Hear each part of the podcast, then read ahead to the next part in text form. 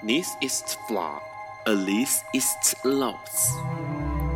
尼采说：“没有事实，只有诠释。”幸好在本瓜的世界里，问题永远比答案重要。今晚，让我们一起。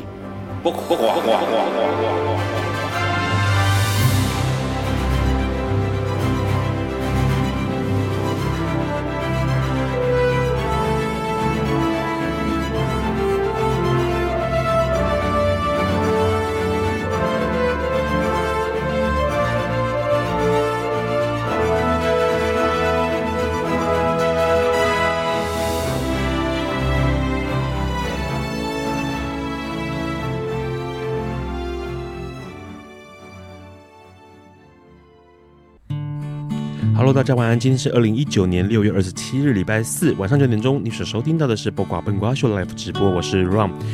笨瓜秀每周四晚上九点到十点钟播出哦。那你可以从中华电信的 HiChain App 上面收听到。海外的朋友呢，你可以看笨瓜秀的 FB 粉专，直接说 Live 收听或者 Live 的收看哦。那隔天的周五下午五点钟，你可以从笨瓜秀 FB 粉专或是 Podcast 或是 Healist 这个网站收听到重播。那直播的时段呢，如果你有收听到异常的状况，你可以重开你的 HiChain App，就可以继续收听了。节目一开始一定要先来聊新闻啦。那这个新闻呢，其实说真的，因为六月份大家都知道是同志骄傲月哦，所以相关国内国外有关同志的新闻，相对当然就比较多了。一开始当然要先聊一件事情，虽然我们都知道六月份是同志骄傲月哦，但是可能很少人知道，六月二十七，也就是今天，其实是全民艾滋筛检日哦。其实很多人真的不知道，因为大部分人可能记得跟艾滋有关系的节日应该是十二月一号吧？哦，那六月二十七号是全民艾滋筛检日，所以呢，其实呃，在全台湾各地哦的医院都会希望大家鼓励大家能够更了解自己的身体状况，然后去做一些筛检。卫福部呢，苗栗医院就呼吁了乡亲一起要做这个防治艾滋，而且透过这种安全性行为或是及早筛检、及早发现的方式来降低。艾滋的感染，或是降低 HIV 并发成艾滋的情况哦，那这种情况呢，为了要让大家能够更方便的筛检，所以其实很多的医院开始推出了所谓的一站式艾滋匿名快速筛检的服务哦。也就是说，你只要到医院去，你就可以快速的使用这种呃几乎不用什么太多的等待，或者是说能够完全的呃不用提供任何资料、任何资讯的方式来进行筛检，了解自己的身体状况。那当然了，其实目前来说，全台湾或者全世界的人对对于艾滋的认识越来越多了，也也很明显的知道一件事情，就是目前的医疗科技可以让所有的感染者们哦，在这种验不到的情况之下呢，基本上跟正常人一般人是没有什么两样的生活状况，一样的健康，甚至有可能更健康哦。有常在收听笨瓜秀的朋友，相信都已经知道很多这样的讯息哦。那当然了，其实，在从去年前年开始哦，去年底，然后全年一整年，一直到现在今年哦，其实目前最重要的一个防疫方。方式，也就是 PrEP 哦，PrEP 这种的预防性投药的方式。那这个投预防性投药呢，其实是目前来说全世界，包括台湾在内，最重视的一个预防 HIV 的方式了。那它的方式就是，假设你今天会有这种所谓的呃感染的疑虑，不管你可能是。危险性行为，或者是有可能是不确定伴侣的状况，或者是呢，你有可能使用这种静脉注射的话呢，或者是你可能会暴露在危险的环境当中的话呢，你可以去跟医院申请，可以看看可不可以使用这种预防性投药。那当然，它的方法就会是医生会评估你的状态，而且检查你目前身体的状况，然后呢，给予药物的治疗。那当然，这样的预防性投药也是一次一颗哦，然后它可以长时间的维持，让你身体有一定的药物浓度。让病毒不会造成你的感染哦，这样的预防性投药，目前来说，在美国。美国的预防防服务工作小组就已经发表了一个声明哦，表示说 PrEP 这样的一个方式是目前来说防范艾滋病毒最有利的策略哦，而且这样的策略呢，不仅是在这个医院方面哦，早期当然是医师人员会使用，那现在发现到一个状况就是，很多的朋友们去使用之后呢，都可以有效的杜绝传染哦，有效的能够防止 HIV 病毒传染到自身身上这个情况来说，那过去其实做了很多的研究报告，发现指出了，只要在这个预防性投药之后四年到四个月到四年的期间呢，服药的人比不服药的人呢，感染艾滋病毒的几率少了百分之五十四，而且重点是呢，其实很多人是这种间歇性的服用 PrEP 也是有效果的，能够预防 HIV 感染哦。那当然这种情况呢，很多人会说，诶，那是不是长时间使用服用药物会是有带来坏处的？但其实说实在话，所有的研究都指出了它的好处。预防性脱发带来的好处会远大于坏处，所以为什么一直到现在，全世界都在强调这件事情？讲完了艾滋的感染，艾滋感染的一些讯息之后哦，现在来聊聊的就是关于同志的讯息了。那当然，同志六月份的同志骄傲月上面来说呢，其实台湾这边一开始就有一些好消息发生了，在去昨天六月二十六号的时间点上面来。美国在台协会呢举办了第一次的 LGBTQ 社群活动哦，那当然是为了要庆祝一件事情，因为昨天六月二十六号。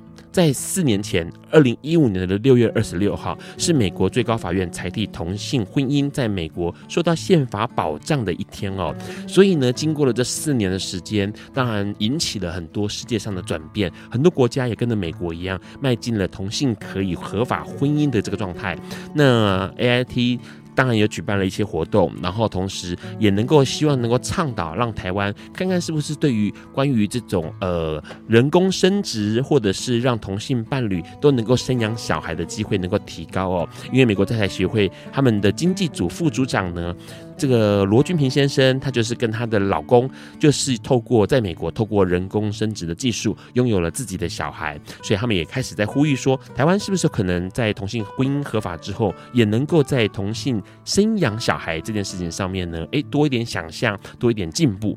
除了这个之外呢，一向被我们视为最保守的英国，英国其实过去一直有很多很多的新闻哦，英国跟法国都一样，都有很多的新闻关于呃同志这个。遭受到欺凌或者是这个恐怖攻击哦，那当然了，英国的威廉王子最近在受访的时候，应该说昨天在受访的时候呢，他其实就表示了，他说如果他的孩子是同性恋的话，他会完全的支持他的同同孩子是同志这件事情哦，因为其实目前来说，这种新一代的领导人，领导的不管是君王或者是这样的王子身份、王储身份哦，他们其实都更能够去理解目前现在的潮流，而且更能够理解这件事情。对于很多人来说，也许是传统很难想象、很难接受，但是事实上来说，它的确是值得被大家注意的。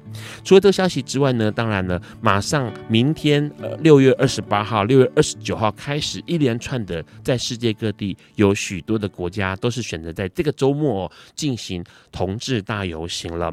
那今年的同志大游行，尤其是在纽约这件事情来说，它就是已经算是十强事件之后的五十。十周年，所以呢，在纽约这个地方呢，明后天周末的游行就会盛大举行哦。那这个盛大举行当然是要庆祝五十周年，同时也要让大家回顾一下，哎，经过了这么多时间哦，经过了五十年，整个世界上对于同志的想法。是不是有一些改变呢？是不是有一些呃不一样的接纳、尊重或者是包容哦？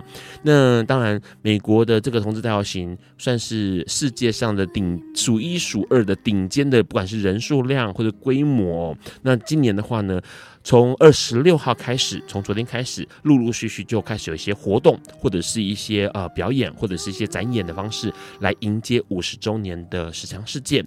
除了这个之外，当然也提到法国，法国也是在这个周末来进行同志游行的。那今年预估会有这个五十万人来参加同志游行哦。那因为法国其实很尴尬，我们都知道它是个很浪漫的国家，但是同时它又是相当保守的一个国家哦。所以在这次游行当中，法国的同志朋友们会希望更鼓励大家去接受，而且去了解、去呃理解一下同志社群的想象哦。因为过去来说，太多的恐怖攻击，尤其是在去年跟前年哦，太多恐怖攻击是发生在法国了。那希望今年透过这次规模盛更盛大的游行，能够让更多人看到同志的样貌，同时能够对同志展开双臂。讲完了国外，当然讲台湾了。台湾目前来说，这一次，呃，我们在五月二十四号同志可以通通过这个合法婚姻哦，合法化的方式进行婚姻哦。那这件事情到现在来说，刚好满了一个月的时间。目前统计起来，同婚的这个已经成家的、结婚成家的同婚朋友们，总共有一千一百七十三对。那很可惜的是，到现在刚好满月的时间哦，有两对已经离婚了。那当然有很多反同的人说：“哎呀，你们之前不是一吵着说要结婚吗？那现在通过了，怎么反而就是只有一千多人结，一千多对结婚呢？那你们是不是只在说说的啊？然后重点是，其实根本就是在故意扰乱社会的这个安宁哦。那当然不是这个样子的。过去我们这一花了一整个月的时间，每一次的笨瓜秀都在聊这件事情。现在很多的社论，很多的网站或者是新闻上面都在聊，让同志社群们去了解婚姻这件事情。因为过去同志社群是从来没有想象过有结婚的一天。那结婚不只是相爱而已哦，它有很多很多需要被理解、需要被认识、需要被学习的事情。那这些事情是过去同志朋友们并没有接触到的，所以呢，现在的结婚，很多人会说啊，太太早结婚了，有可能会被成为媒体的焦点哦，或者是身边朋友的焦点哦。当然，很多人就会却步了。相信未来的世界，未来的时间上来说，同志的社群哦，会越来越好。那今天呢，终于我们把同志婚姻系列主题的节目做完了，今天终于可以聊点别的了。在待会要跟我们今天来宾多聊一点之前，我们先来听这首歌。这首歌是来宾要点给大家的歌曲。范晓萱带来的《Sometimes》。Hello，你现在正在收听的是播瓜笨瓜秀 Live 直播。刚刚先听到了范晓萱一首非常古老的歌曲哦，《Sometimes》，这是一九九九年收录在《我要我们在一起》这个专辑里头的歌曲，也是今天来宾要点给大家的歌哦。先请来宾跟大家打声招呼吧。Hello，大家好，我是李记，目前是一位。兼职的艺术家，兼职为什么强调兼职的艺术家？而且那个直播有朋友问说，看起来好，感觉好严肃哦，很严肃吗？真的很很像蛮严肃，因为李记说他过去从来没有受访过，国内外媒体应该都有接受过采访吧，对不对？有，但没有接受过广播这个形式。对，广播是第一次。所以我刚刚听你讲话的时候，我也在发呆。好，严肃是在发呆。对，想说广播怎么会真的要自言自语讲话讲那么久？是不是？因为电视专访或者是呃媒体的纸本的专访，可能都还有人跟你互聊。对，没错。广播就是要一直对着麦克风讲话。我就想说，刚刚发生什么事情？好，哎、欸，先来聊一下。刚刚其实有很多的新闻，因为因为呃，李记是一个艺术家，然后其实很常跑国外。那国外有相当多的讯息。那先来聊一下，其实这个礼拜有蛮多新闻是跟呃，也许是跟艾滋，或者是跟同志有关系的。哦，有什么新闻是你比较感兴趣的吗？我其实就是因为呃自己的关系跟身边朋友的关系。基本上这两个议题对我来说，我都呃是有一直在关注的，是这样。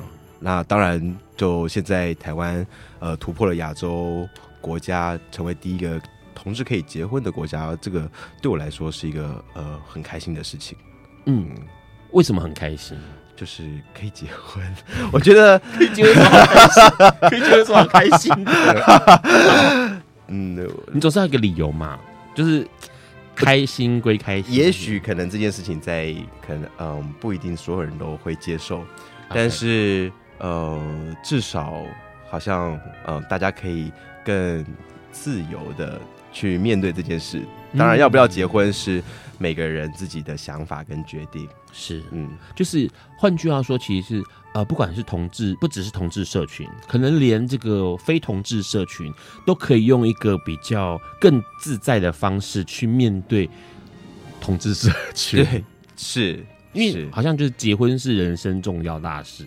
呃，也不一定是每个人人生中 重要的。我想，我就说，在那个人呃，我们既定的想法里头的人生的道路上面，好像结婚是一个呃，一定会放在那里的环节。啊，那当我们取得那个环节的时候，就好像跟大家一样，是有相同的经历生命的过程。对，对不对？都有资格可以去经历这件事情。啊、呃，对，就是有资格可以结婚了。而且以前是没有这一块的嘛。是是是。对，其实我今天让在呃来电台之前，刚好遇到了这个电电台的那个幕后主要的金主，好，路德协会的负责人，刚好就一起在楼下吃个饭那样。然后那时候其实就聊到一件事情，就同婚结婚之后，然后会遇到的各式各样的状况。那那个各式各样状况，其实让大家有点不知所措。像什么样的状况？因为其实过去我就跟那个负责人说，其实过去同志对于呃两个人长时间相处在一起的概念，只有到稳定交往哦啊，对对，我们就只有稳定交往，就是好像就是等于是在一起了。对，所以在人生那个在同志的那个感情感光谱上面，大概就是呃认识，然后熟悉相处，然后就就结束了。然后可是异性恋就会有认识、熟悉相处，然后结婚，然后就是双方家长一起相处，对，就是有家庭一起家庭，对，那个东西就跑进来。可是同志没有，就只有到相处而已。然后因为过去同志的环境也不允，可能多数也不允许出柜嘛。嗯，所以你有可能是家长这件事情是完全都被蒙在鼓里的。对，没错。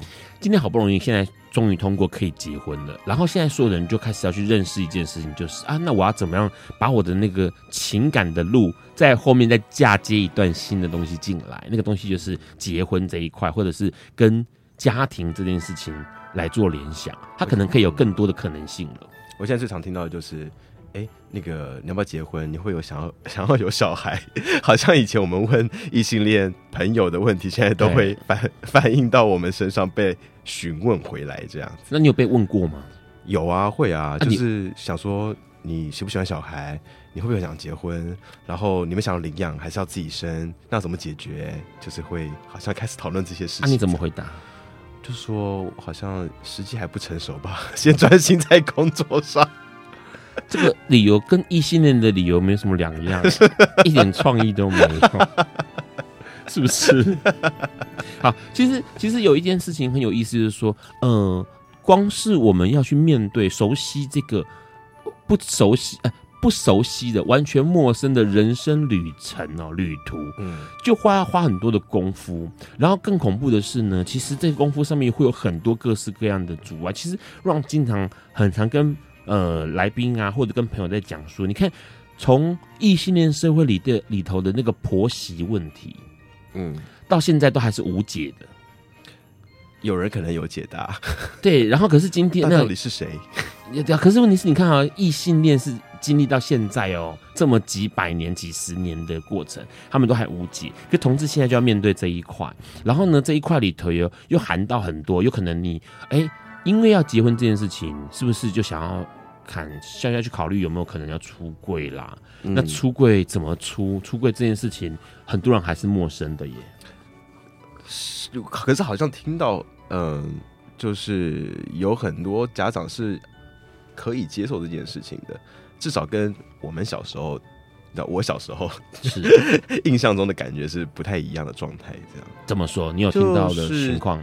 可能家长也慢慢开始对于这个讯息有更多的接触，然后身边也有这样子的环境，然后呃，可能呃更更自由的一些思考模式，所以呃不会好像求助无门，不知道面对这件事情的时候该怎么办。嗯，呃，那反而好透过这样子的，比如说有各种不同的管道去认识、去了解，那当。发生在自己小孩身上的时候，家长，我我我觉得也许是更可能可以去去接受，然后去认同这样子的一个呃身份的。可是你有想过说，这些家长为什么会这么呃快的开始就可以接受这件事情？呃，我觉得这个好难讲哦。我觉得他身边朋友也有这样的家长吗？还是他有一些资讯是从？也许是电视上啦、报章杂志上面呐获取到的，可能有些家长自己的思想就比较开明吧。那像。我家就是不可能啊，是一个庞大的 基督教家族哦，所以你是你是基督教家庭，得要面对的是宗教信仰的那个是，然后我们家一堆神职人员，这个 你知道就是 Oh my God！我现在在广播节目讲会，应该不会吧？反正都是艺名啊，不是吗？好像不是哦，哦，你的名字不是艺名，好吧？好，那重重点是。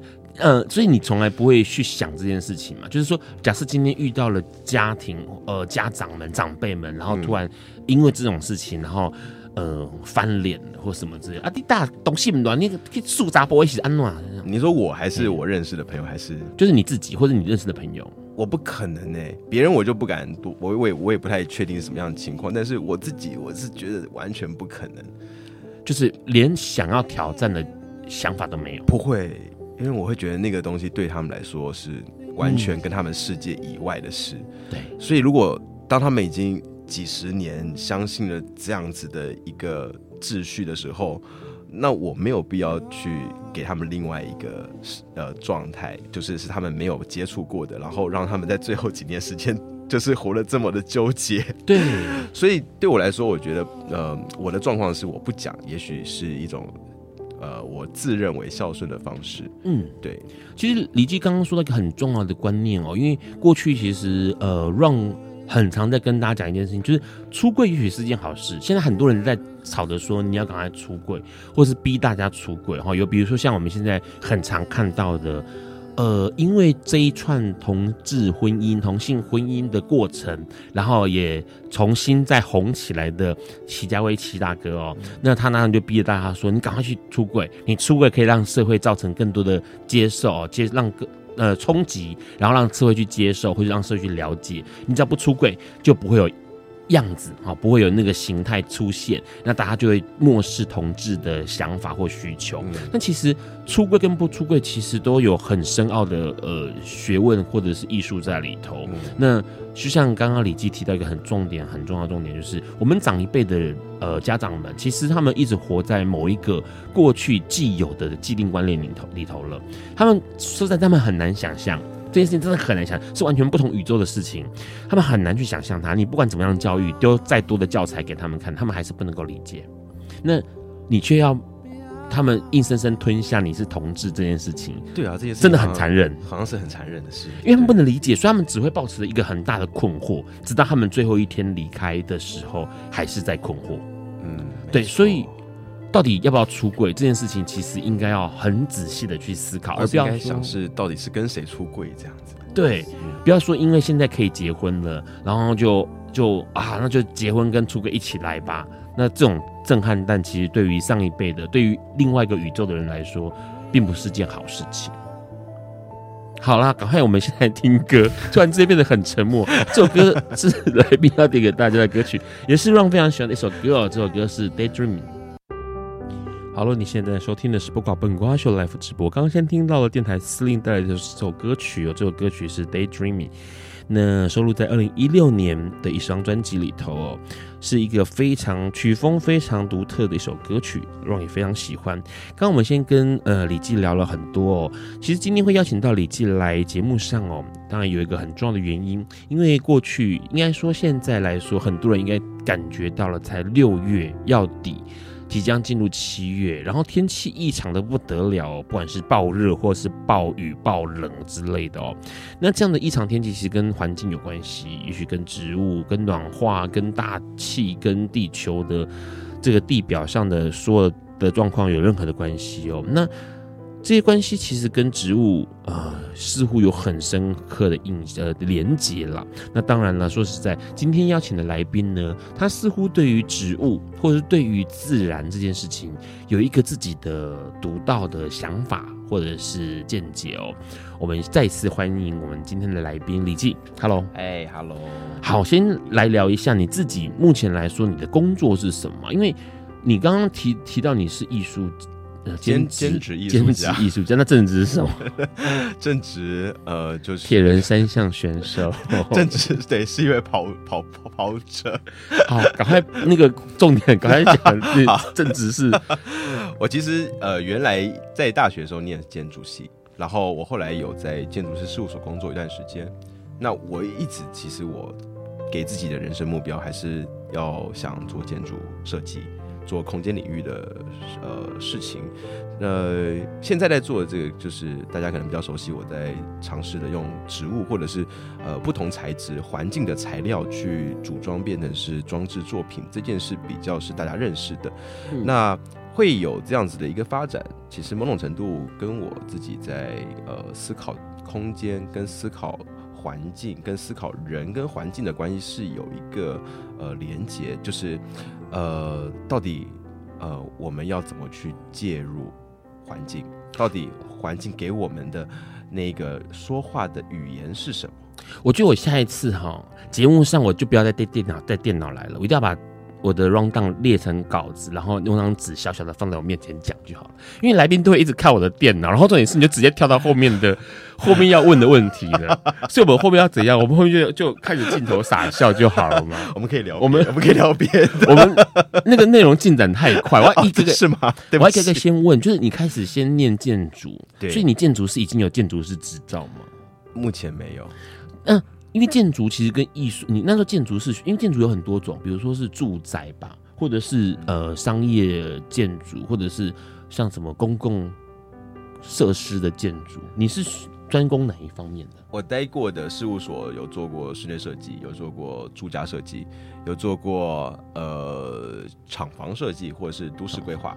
OK，那呃这些。其实对我来说，我可能参与的那个内容不是全部，有些可能只是在画呃施工图，有些在找细部的呃整理的大样，然后有些可能是材料的收集，有些你只是听起来那种是杂工哎。对，我曾经也当过杂工，但是我曾，但是我后来当然就是越来越有经验，就变成是呃专案，okay, 对，就自己要跑建造，然后自己要画设计图，自己要去发展施工图，然后最后到监工完工这样子。对，那也是有经历过这样的阶段，因为其实建筑要考量的事情跟艺术作品，或者是所谓的装置艺术的这个，呃，应该是完全不同的东西。因为建筑是给人住的嘛，就是它要被使用，然后它可能要舒适的考量，呃，安全性的考量。可是艺术品应该就不需要去考量这些吧？艺术品可能不用考量这么阔、这么对、这么这么复杂的事情。那我自己在解读的时候，我觉得建筑是城市的雕塑.然后这个雕塑呢，它还是有它的内涵价值。可是它的内涵价值，它要考虑到的事情是法规，是城市的建构，嗯、是人的生活关系，是结构行为。那艺术本身其实有一个很重要的事情，对我来说，我一直呃以前年轻的时候也对艺术家是有误解的，就是 我后来真的实际上自己在接触之后，自己成为艺术家之后，反而好像艺术家的社会责任更大，因为你要做的事情是到底你要让别人看到什么。是什么是别人没有看到的那样子的一种拓展的关系？你要去呃，对，尝试什么样子的一个语言？那个语言也许是他不熟悉的，但你要想办法让别人知道，别人产生共鸣，别人可以看到那个背后的叙事性。对，那这个事情也许他承担的社会责任也是有一定程度的强度。对所以我觉得那个是另外一种对于空间的思考，因为当作品放在空间里面的时候，就是他要对那个空间，他要对那个环境产生什么样的影响，那那个也许也是艺术家他必须要背负的责任。所以当时你会从建筑领域转过去，开始在接触艺术这件事情上面的时候，你那时候转转类点是什么？怎么会突然有这种想法跑出来？呃，这个转类点是经过几个不同的转折，就是我在建筑师事务所工作的时候，我就一边在做植物的一些小东西.就是那时候还比较偏花艺吧，可以这样讲。嗯、那呃，但嗯、呃，花艺这个领域对我来说好像有点没有办法满足我。呃，就是呃，我想讨论其实是在更概念性的东西，是在跟跟人的真实生活更有连接的事情。嗯，对，所以呃。就慢慢的去尝试用不同媒材去组合，或是做一些仿生的形式，然后呃让它连接到环境的语言，但是它同时具有收藏的价值，或是时间可以放置很久在一个空间里面的价值。嗯，然后慢慢的呃，可能大家认识我们越来越多，就会找我们做具有收藏，呃。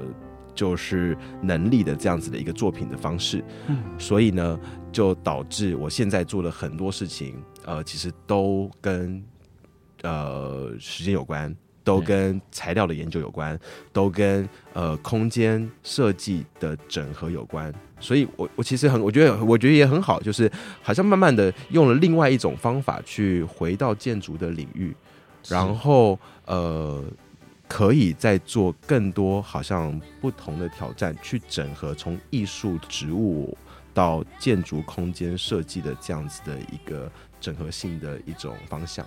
听起来其实很有意思，是因为呃，对 Ron 来说，这样听过来，你其实现在也是在盖房子，只是你盖的房子并不是在我们现实生活中的房子，你可能盖的是刚刚你提到的，因为它是很概念性的，因为它是很呃形而上的，或是很呃内在的，或者是很哲思性的房子，然后那个房子其实是在诉说某一些事情，然后那个事情是你一直很想要透过。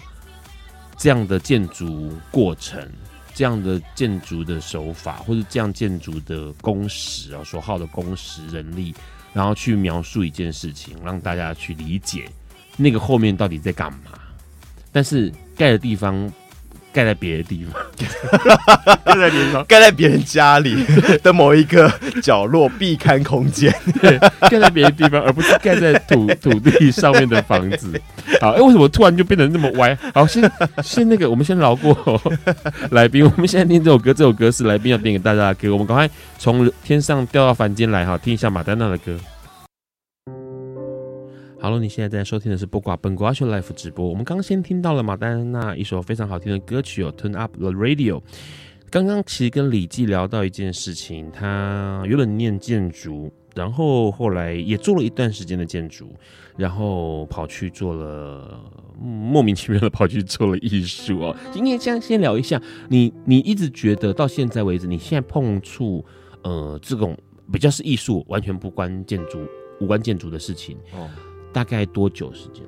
应该二零一三年成立自己的工作室，到现在有这六年的时间了吧？所以你一开始从建筑事务所出来，然后你要去碰艺术，你就自己开了个公司哦。对，是这样。现在的人说是这样玩哦，就是无知啊，就就就好，那我就开一个公司吧。好，那就是从二零一三年到现在，其实才五才四年而已。六年啊，六年，二零一三到现在啊，六年，六年，六年，六年八，六年七。可是我当时其实真的并没有真的非常清楚知道说，哦，这样子的方向好像可以可以走到可以走到艺术，然后另外一个就是对。可不可以继续活下去？其实我完全没有去思考这件事，我只是在当下想说，OK，好，现在有案子进来了，我要怎么样把这个案子做好，然后能够让这个案子呃被别人看见，然后再透过这个案子去创造更多的价值。我每天在想都是这件事，一直到二零一八年呃年初的时候，我才真正的找到一个经营公司的方法。然后开始制定公司策略，开始去做很多不同公司行号企业应该要做的事情的这样子的一个工作，作为一个老板，作为一个管理者的这样子的工作。所以你二零一八年是经历了什么事情？为什么突然突然之间就知道怎么样管理一个公司？这太奇太诡异了。应该说，就是之前其实二零一三年到二零一七年这四年时间，就是很多前辈都跟我讲说，你一定要有三年的时间在累积，在磨.对，然后。三年之后，如果公司可以活下来，那可能就真的可以活下来，可以继续往下发展。嗯，那我其实是呃，透过这几年的时间，前几年时间一直在累积自己的，比如说作品的力度，然后可能被别人看到的能见度，然后呃，有一件事情就是二零一七年，其实我经历了一个我自己觉得很很痛苦的过程，就是遇到了一些呃商务纠纷啊，那最后总之就是呃。公司找律师出面，然后把一些事情处理掉之后，那个对我来说，其实在当下是个非常大的打击。那可是打击之后呢，我还是没有时间，我要想办法继续活下去，我要想办法看怎么样能够让品牌再回到一个正确的轨道上。所以我就思考，好，我以后很多事情，我不可能指望别人来帮我做。我不可能只是在专心做创作。如果我要有自己的自主权，我要有自己可以，呃，变成一个独立思考的个体的话，我就要知道管理是什么，我就要知道财务的状况，我就要去计算每一个案子它的成本概念会是什么，它要创创造的利润是什么，然后那个利润才能够养我的团队，我才能够让每一个团团队里面的成员去找到在这个地方的归属感。嗯，对，所以那个是在这样子的一个经验之后，我好像才发现，哦，原来身为老板的责任是这样，然后这件事情跟我身为一个创作者的嗯角色。是可以同时存在的，它是不相违背的，它反而可以让创作更有效率、更有嗯、呃、组织、更有计划性的发展出来。然后，当我的艺术家的身份回到管理者身份的时候，我会更有同理心的去面对跟我一起合作的每一位工作者。嗯，很厉害，因为很多人会觉得这两件事情是不可能放在一个人身上。对，同时要有很理性，同时要很感性，然后到最后这个人就人格分裂。我就是笑哎、欸，对。然后可是你听起来感觉起来还还不错的是，你好像把这两件事情的那个平衡点拿到了。我还在尝试阶段啦，可是至少公司现在嗯将近十位呃一起工作的同事们很多哎、欸，就是嗯。他们当然真的都非常优秀。你都喂他们吃什么？为什么他们会愿意跟着你工作？就是乖乖。对，就是十多 岁很多哎。然后你这样子变成说，他们其实呃创作的部分，比如说公司接近案子来了，嗯、那创作的部分是由你带着他们一起执行，还是说你起一个头，然后让他们再去执行？有些案子我必须要带着团队一起做。可是有些案子，呃，我觉得那个东西，呃，有些同事成熟到他可以独立完成，我会看情况，然后把任务跟事情交代下去。所以我公司其实有呃跟我合作的专案。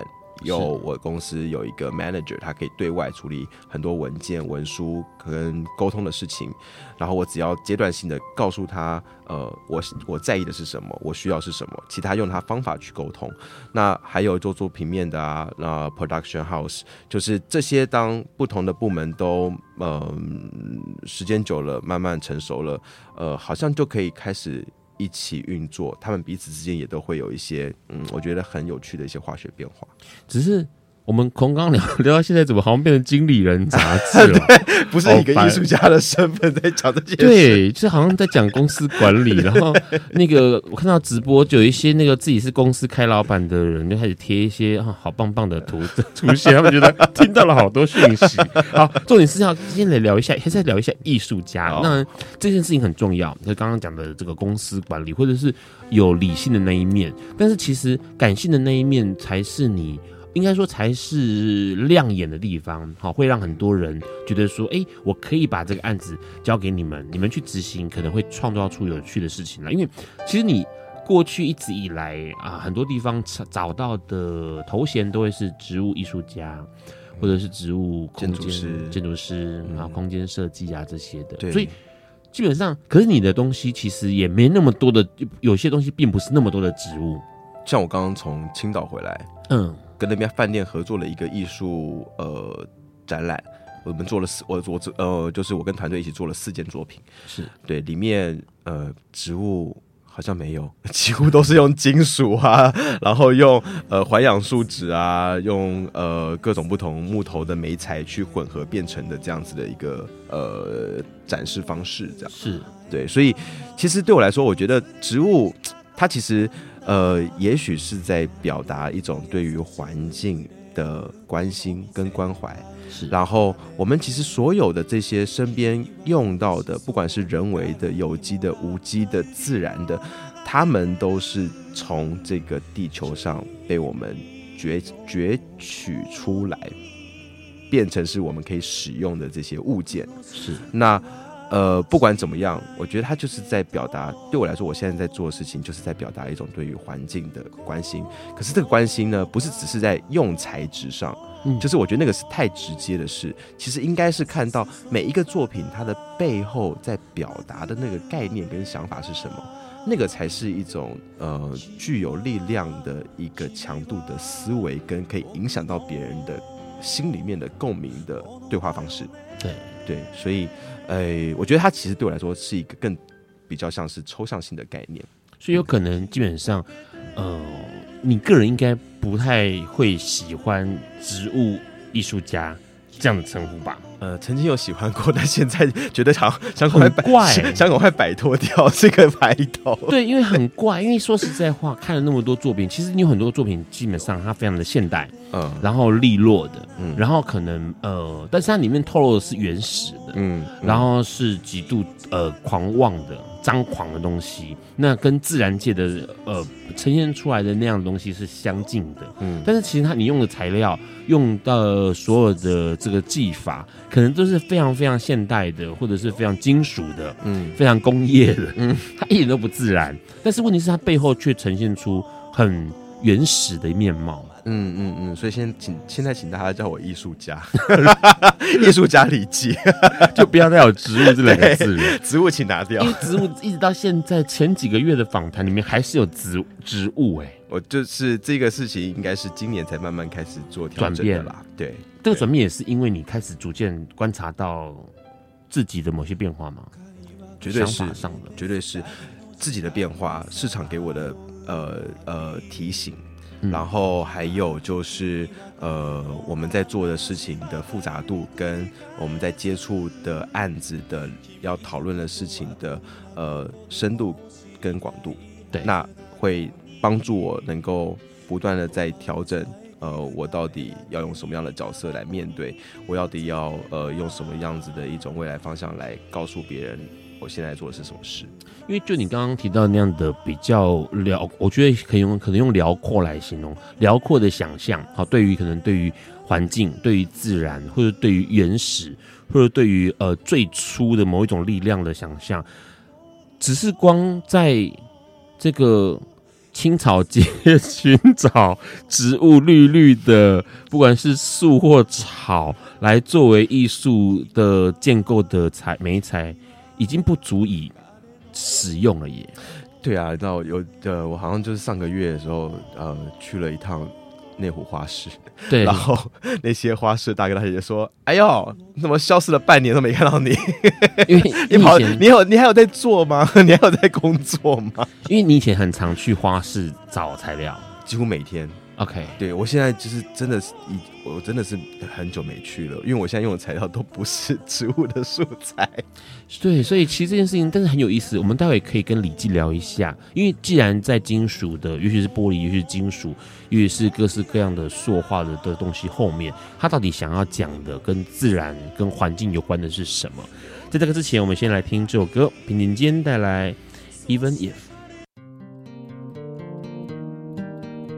爱因斯坦说：“这世界不会被那些作恶多端的人毁灭，而是冷眼旁观、选择缄默的人。”苏格拉底说：“世界上最快乐的事，莫过于为理想而奋斗。”今晚，谁来跟我们说悄悄话？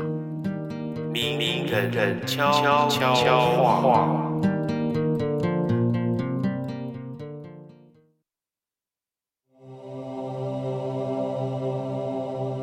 大家好，我是石头。在一定的年纪之后呢，我想大家都会追求生命的美好啊，或是圆满。那我觉得生命的美好呢，其实来自于对幸福的追求，不停的追求。它有可能是家人间的幸福，有可能是朋友间的，也有可能是伴侣间的幸福。但是呢，我觉得幸福并不是学会拥有，而是懂得放下。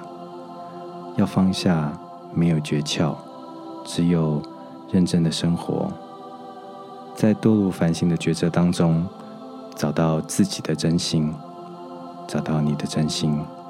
我还在学，那我们一起学吧。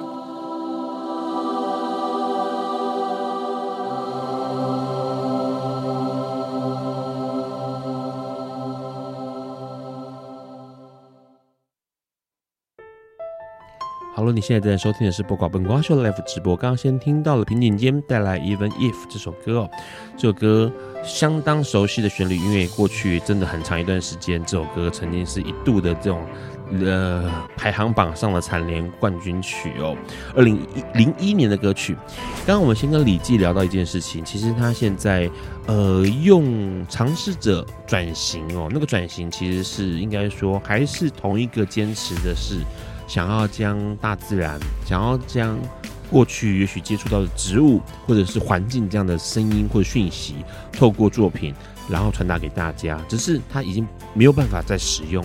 呃，植物单纯植物这样的媒材了，因为可能要讲的东西更多了，所以基本上，呃，用植物或是用直接样的这样的素材去讲同样的事情是很容易的。那你今天改成用，呃，比如说像金属，或像其他的这种，呃，我们被视为是不自然的东西，嗯，对你，你，你能够传达的的那个讯息，你觉得怎么样传达？我记得有一次，呃，应该是二零一五年的时候，我做了一个展览.然后那个展览里面，呃，我用了快速包装那种在超市里面看到会装肉的那种呃铝箔盒，嗯，然后里面放人造植物，再用塑胶塞璐璐片把它封起来，贴一个那种就是超市里面那个卖菜卖肉那种标签标价，是，然后呢，我那个展览里面全部都是只有这个东西。我觉得也许在展览里面它是一个很单调的状态，可是我其实，在那个展里面最重要要表达的事情，就是告诉别人，就是现在对于植物的一种使用，都是一种假的状态。你在购买的是一个假象，因为大家把植物当成是一个消耗品，没有，并没有把它当成是一一株有生命的生物体来看待，没有去照顾它。讨厌 maintain，永远都只想要找最好养的植物。那你干嘛要放植物在商业空间里面，或你干嘛要放植物在你的居家空间里面？是对，所以呃，那个展览被当时呃展示出来开幕的时候，就是喜欢的人大概只有百分之五到十，然后所有人在期待的就是我在做那些用植物更有表现性的那些形式跟颜色，那种令人可能惊艳的视觉。可是你知道，就是呃，我其实有个很深的体会，为什么我好好像呃，原来从可能运用很多不同的植物去做组合，到开始用这些复合美材的事，就是我意识到，呃，用这些东西去表达，他可能可以更刺激别人，可以更展现一种嗯、呃，反过来思考的一种语汇。你这样子做，其实批判性很强烈，你知道吗？哎、欸，就是是在 是在，就是对于某一些呃观念，或是某一些呃现在可能有既有的价值观，或者是现在正在流行的什么东西，有很强烈的批判性哎。所以我才要把就是呃我的这个比较纯艺术的创作是用我的名字来发表，然后我公司职务计划呢还是要做可以跟别人你知道就是比较温和，你知道要符合客户需求的事情。因因为过去你的一些作品其实是很呃视觉饱满的，然后是丰盛的，所以大家会觉得是好棒哦。然后那个东西，可是你这样。呃，恕我直言，你这样等于是李记在打你自己的 植物计划啊！就是你李记的作品，你自己个人艺术家的作品，其实呃，我很喜欢、很认同，因为它有很强的批判性，然后去思考、去严肃的思考这些事情、嗯、某些现象。嗯，然后可是问题是，你的公司却是在满足某一些现象啊？不会啊，会不会？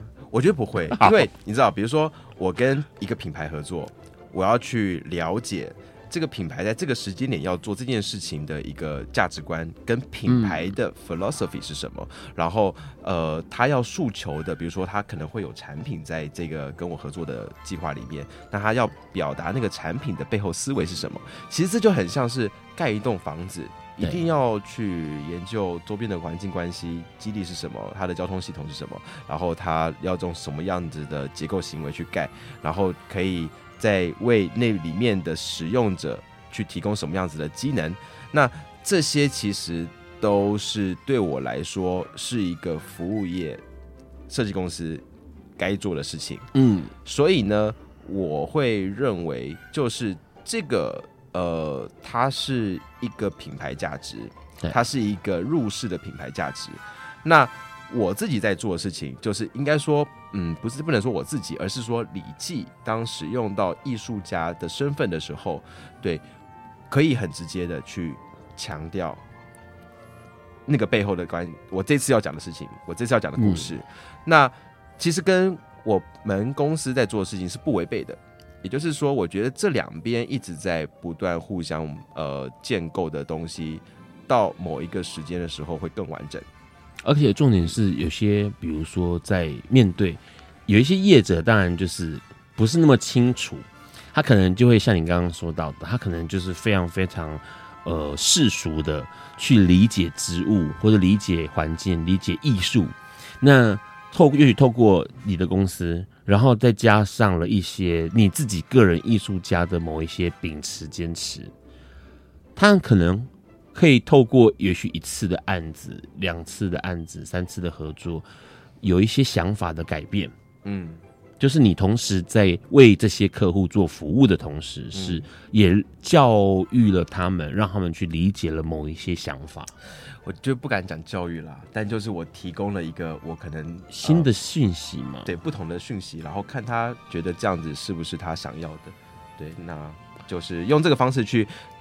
在艺术跟商业之间找寻平衡，嗯嗯，这样是其实是不错的，因为不然其实很多人，我觉得现在是就像刚刚李记提到，很多人对于面对到使用，我我觉得不管是植物还是动物的那个用法是很可怕，人类就是最大的嘛，人类就是万物之灵嘛的那种态度 去面对这样的环境，哎，就是也许是环境，也许是空间，也许是土地，也许是植物，也许是动物，可是那个态度是傲慢的。对，就人类的态度是傲慢的。你知道，我就是呃这几年这样从事这些呃跟环境有关的事情的这样子的工作下来，好像慢慢的呃也会改变对于事情的看法。就像我基本上我的物欲很低，我几乎是不买东西的。那呃当然有时候会接受一下就是品牌厂商的礼物，然后呃比如说饮食啊各方面就是适当就好。对，我尊重我在吃的这个牛肉，我尊重我在吃的这些蔬菜，就是我谢谢你们提供养分给我，但是我不浪费，我不过度的去消耗这个地上的资源。那也许从一个就是大的体大的呃就是呃架构来看的话，我可能还没有办法去思考到这么多层次的事情，但是至少在温和个人性的改变上，它是有一些不一样的发生。嗯，因为其实很多人会忽略掉这一点呢，因为毕竟过去很多的我们身边有很多的资源是垂手可得的嘛，嗯，然后你可能就忘记掉这些东西的，有可能它是呃，也许是某一些很多很多复杂的程序取得的这些，而且像米这件事情哦，饭这件事情，它可能过去在它。成为一碗饭之前，它有好多好多复杂程序在里头。嗯，那除了人这社会的复杂程序之外，它可能还有自然界的复杂程序在里头。但我们可能都忘记了，我们就觉得说，那就是一口饭嘛，有什么好大惊小怪？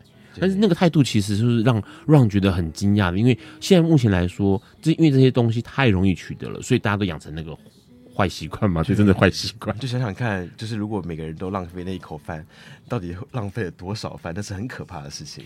对，因为我们都已经习以为常，所以基本上你，我问一个问题是，像你这样呃，比较想要去呃用艺术作品，或者是过去曾经在这个建筑事务所里头，你想要关心、想要跟大家聊的东西，也许是自然，也许是环境。你你觉得目前来说，你觉得环境变化？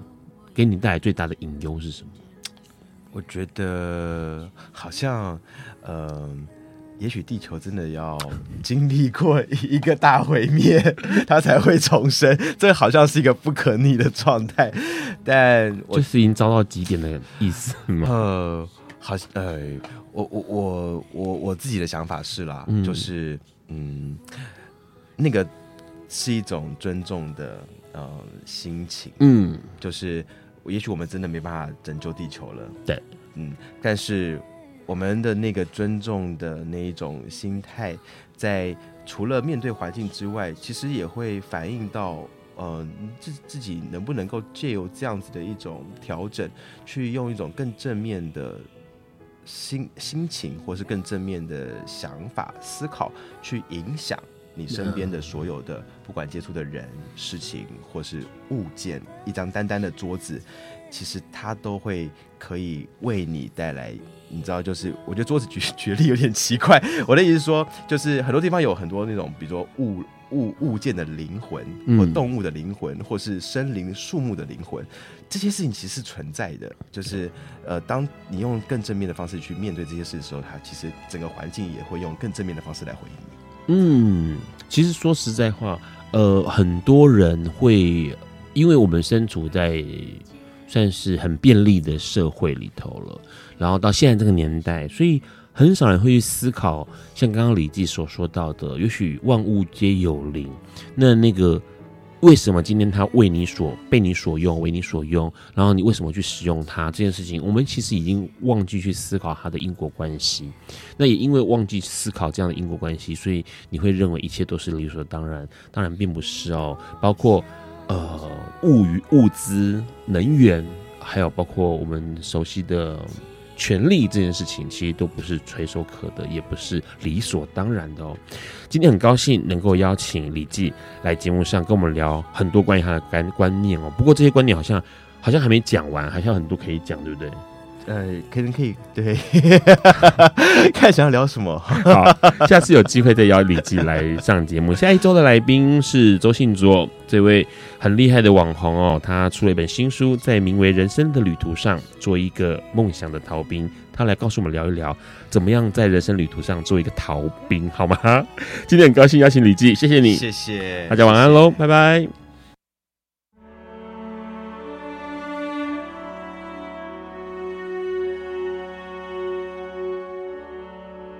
以上节目不代表本台立场，感谢路德协会与中华电信协助播出。